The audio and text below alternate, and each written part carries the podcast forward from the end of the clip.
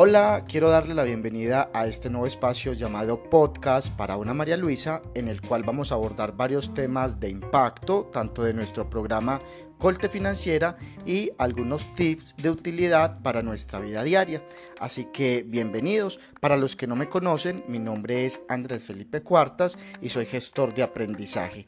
Aquí van nuestros titulares.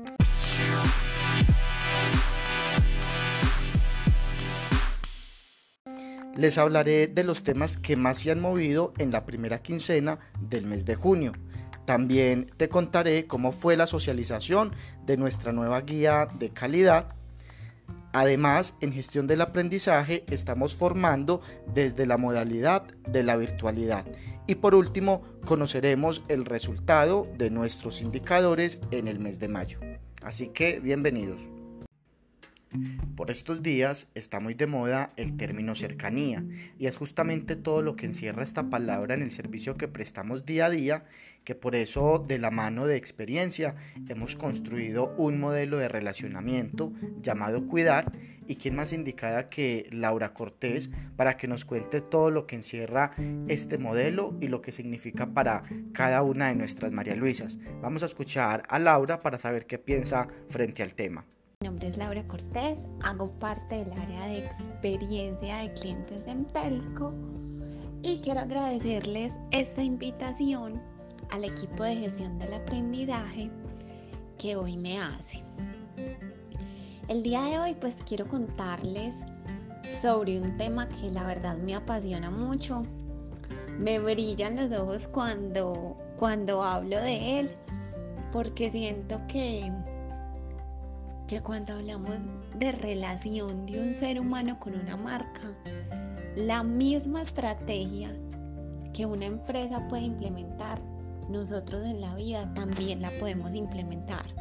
Entonces es llevar la experiencia de usuario no solamente a esa relación producto consumidor, sino persona persona. Y creo que cuando entendemos la importancia de dejar una huella, de dejar una marca profunda en otra persona, no importa desde qué contexto lo hagamos, no importa si lo hacemos desde el contexto laboral, no importa si lo hacemos desde el contexto académico o personal. Lo que más importa es que esa persona que tuvo interacción contigo se lleve un recuerdo grato. Bueno, ahí escuchábamos a Laura Cortés, con quien seguiremos conversando, y menciona algo muy importante en lo que nos decía, y es cómo ese modelo de relacionamiento genera sensaciones y momentos gratos, y justamente esa es la misma emoción y sensación que quiero crear con este espacio, podcast para María Luisas. Entonces, ¿por qué deciden llamarlo cuidar? Las invito para que escuchen lo que nos dijo Laura porque cree fielmente en una relación a largo plazo, porque cree que con un buen servicio, que con una buena atención, yo al tener muchos competidores en el mercado financiero, yo siempre estaré en el top de mis usuarios. ¿Por qué? Porque ellos ven que yo me preocupo por ellos, porque ven que yo los conozco, entonces decidimos que este modelo de relación se iba a llamar cuidar. Cuidar desde el mínimo detalle, cuidar desde el segundo cero que ingresa la llamada, cuidar desde la ortografía, cuidar desde las frases de empatía, cuidar desde la mejor solución, cuidar mi tono de voz, en fin, todos los atributos que uno como ser humano valoraría en una conversación. Entonces dijimos, este es el nombre. Y los ejes los quisimos poner dándole fuerza al empoderamiento. Y cuando hablo del empoderamiento, hablo que pusimos y definimos ejes como soy cercana, soy colte financiera, soy capaz. Entonces miren que todo esto hace referencia a un compromiso. A que yo, como María Luisa, me comprometo a ser cercana. Que yo hice una firma con el usuario final de brindarle todos estos atributos para que él diga, qué bien, qué bien que estoy llamando una línea donde no soy uno más del montón, sino que se preocupan por mí. Entonces, esa es la importancia del, del modelo de relación. Nosotros poder encontrar la magia que define una marca y que quiere transmitir a sus usuarios finales en todos los momentos, no solamente en el momento de contacto telefónico, en el momento de contacto de un chat, de un WhatsApp, sino que si tenemos atención presencial, demostrar quién es esa marca. Y es por esta razón que desde el mes de febrero salimos ya al aire. Em, fue muy bien recibido por las niñas, por el equipo. Y les cuento y me lleno de mucho orgullo al decirles que,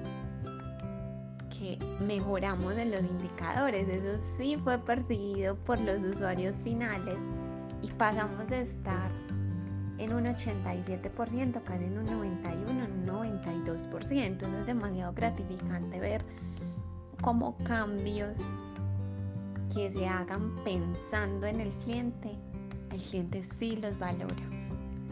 Entonces, ahí es, le reitero la importancia de nosotros transformar un servicio al cliente a una verdadera experiencia de clientes.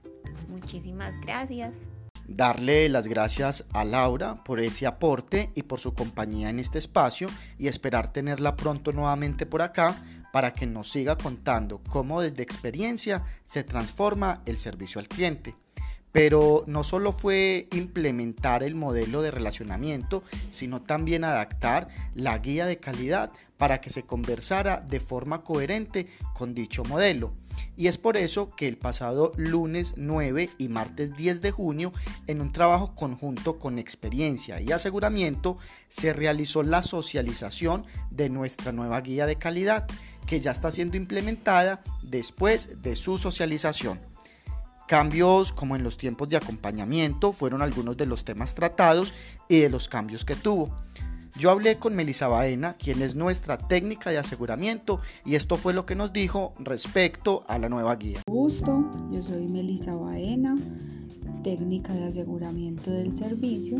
En este momento la persona que les audito a ustedes un porcentaje de llamadas para que verifiquemos si la información y los procedimientos que estamos haciendo en la línea de atención están siguiendo los lineamientos del cliente corporativo y asimismo dar una correcta solución a nuestros usuarios.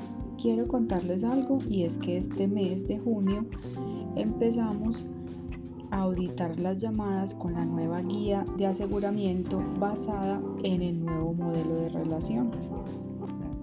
En ella contamos con los cuatro ejes que contiene el modelo de relación, que el primero es soy cercana, soy colte financiera, estoy atenta, soy capaz. Esos son los cuatro ejes. Dentro de ellos tenemos todos los procedimientos que evaluamos en la línea de atención. Recuerden que tenemos varios indicadores que medimos dentro de todos estos comportamientos. Hay un indicador que se llama precisión error crítico usuario, precisión error crítico negocio y precisión error no crítico.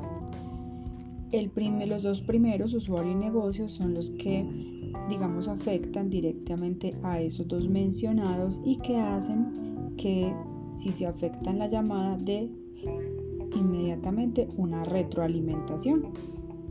El último que es precisión error no crítico, digamos es una oportunidad de mejora no es tan relevante y no causa que se genere una retroalimentación en la llamada.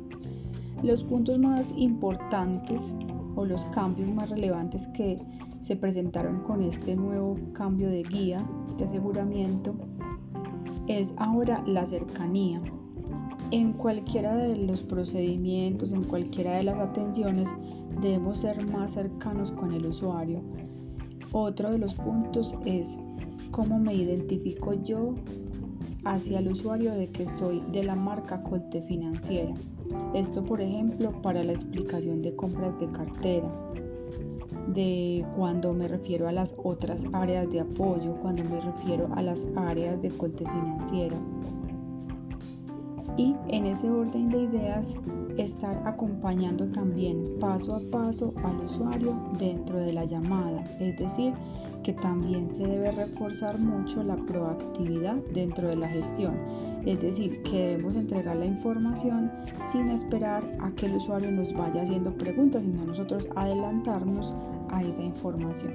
Entonces los invito desde nuestra área de aseguramiento a que estemos muy pendientes de estas gestiones que ustedes hacen porque la idea es que tengamos nuestros resultados siempre en un 100%. Los dejo, chao. Muchas, muchas gracias a por esa información tan importante que nos comparte con relación a la guía de aseguramiento o calidad y también darle la bienvenida a este espacio donde estaremos muy contentos de tenerte por acá contándonos todo lo que hacen desde aseguramiento. A Meli un abracito y muchas gracias por su aporte.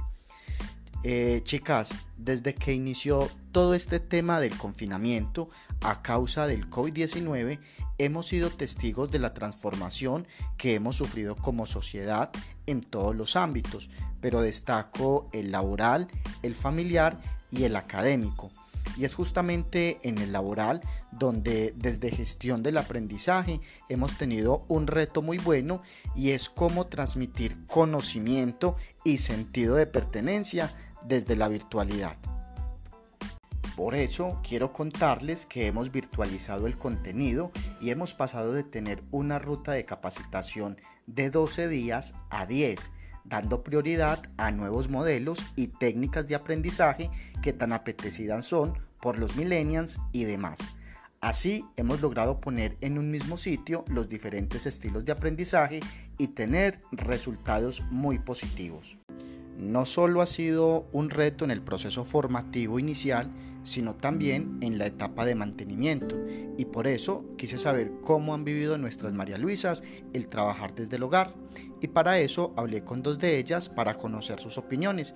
Y ellas son Pau y Jesse Perea. Y esto fue lo que nos dijeron en podcast para María Luisas.